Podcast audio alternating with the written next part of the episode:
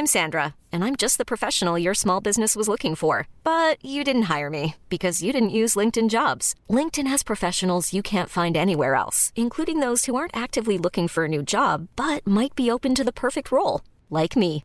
In a given month, over 70% of LinkedIn users don't visit other leading job sites. So if you're not looking on LinkedIn, you'll miss out on great candidates like Sandra. Start hiring professionals like a professional. Post your free job on linkedin.com/achieve today.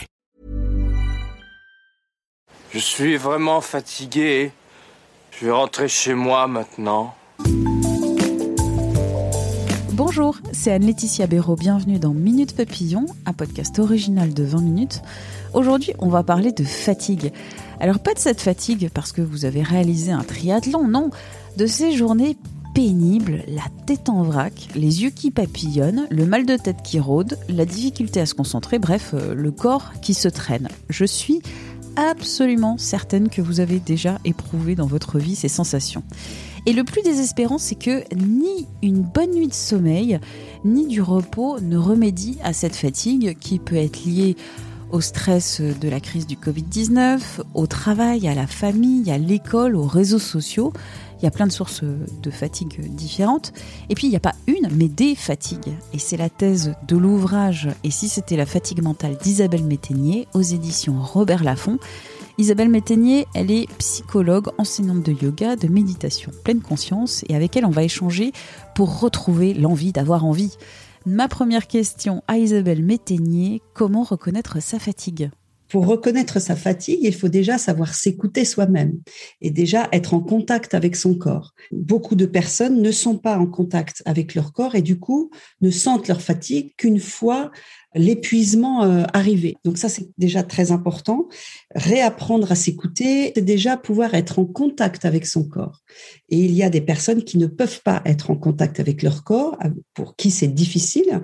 Je ne parle pas euh, des personnes qui ont des problèmes physiques, mais par exemple, des personnes qui ont subi des traumatismes ont un rapport à leur corps différent et ils ont beaucoup de mal à être dans une intériorité en continu. Et puis après, on parle de fatigue pandémique, mais je dirais que finalement, être fatigué et sentir euh, la fatigue mentale arriver, c'est sentir que son énergie est différente, que son énergie baisse que sa vitalité, que sa réactivité, euh, sa vivacité est différente. Et c'est accorder une attention à cela.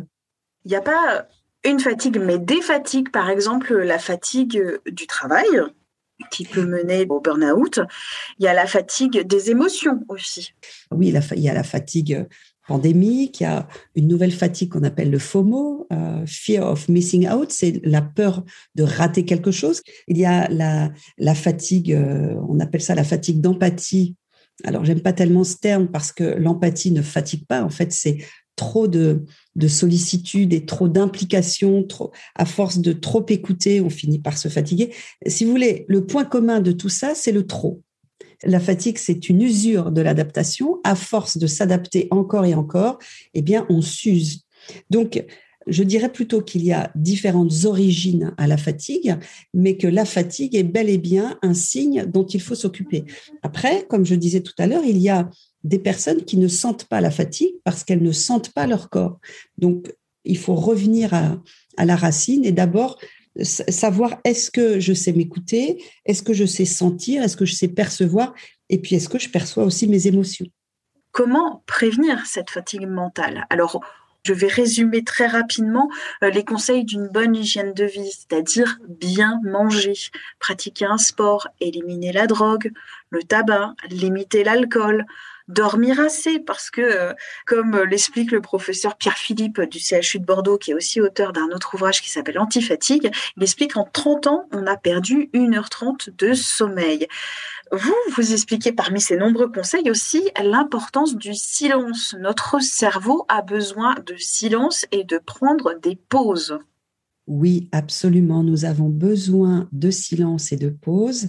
Et euh, ce qui est quand même incroyable, c'est que nous devons maintenant le prescrire, alors qu'avant, c'était complètement naturel. Vous savez, les grands-mères euh, qui tricotaient au coin du feu, donc on entendait le, le feu crépiter et puis juste éventuellement le petit bruit des aiguilles, tout cela n'existe plus du tout. Il y a la télévision, il y a Internet, il y a tout un tas de bruits et nous sommes en permanence dans le bruit. Et effectivement, on en parlait juste avant d'enregistrer ce podcast. Les, les, personnes qui de temps en temps font des pauses au travail sont les fumeurs ou des gens qui sont cardiaques ou à qui on prescrit vraiment des arrêts. L'arrêt et la pause, ce sont tout simplement des besoins naturels et nous avons besoin de silence. Donc c'est pour ça que moi, je suis bien sûr une adepte de la méditation.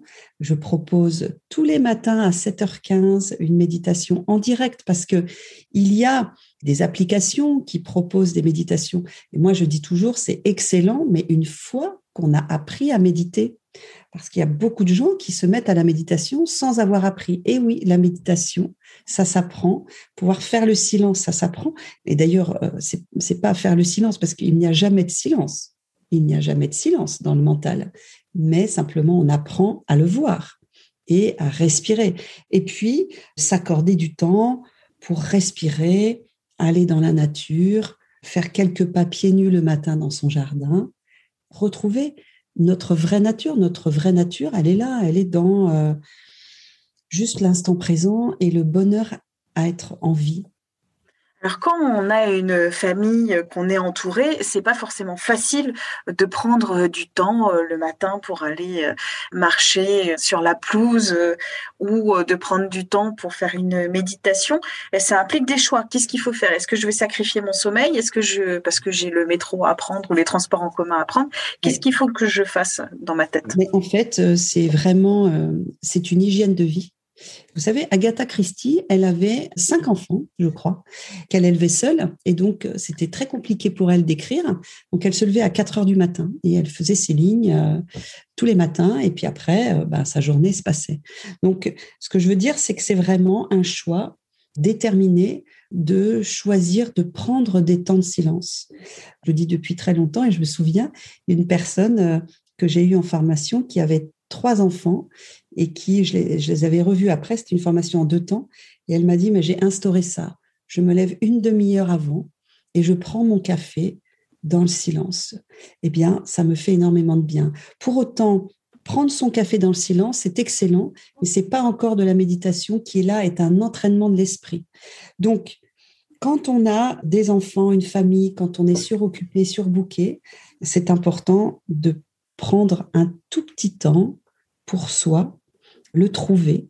Et si on observe bien, le temps qu'on passe devant la télévision, le temps qu'on passe à faire des choses inutiles, regarder son téléphone, etc., c'est une véritable discipline qu'il faut instaurer. Je ne dis pas que c'est facile.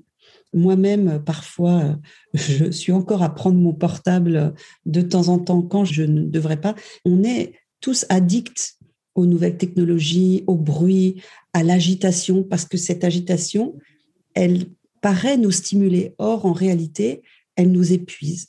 Et il faut comprendre aussi que c'est pas parce que on va se reposer 15 jours, on va partir 15 jours en vacances. Si on reprend nos mauvaises habitudes après, c'est terminé. C'est une hygiène de vie à mettre en place. C'est difficile, mais c'est pas grave si on n'y arrive pas tout de suite. C'est un chemin. Merci à Isabelle Métainier pour cet échange. Minute Papillon avec son point d'exclamation, cette petite vignette bleu ciel. C'est un podcast de 20 minutes. Vous le retrouvez sur toutes les plateformes d'écoute en ligne. Vous retrouverez ainsi les 975 épisodes déjà diffusés. On approche du millier.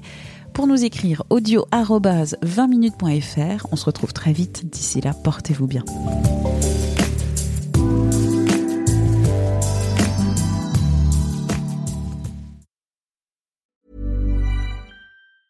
Planning for your next trip?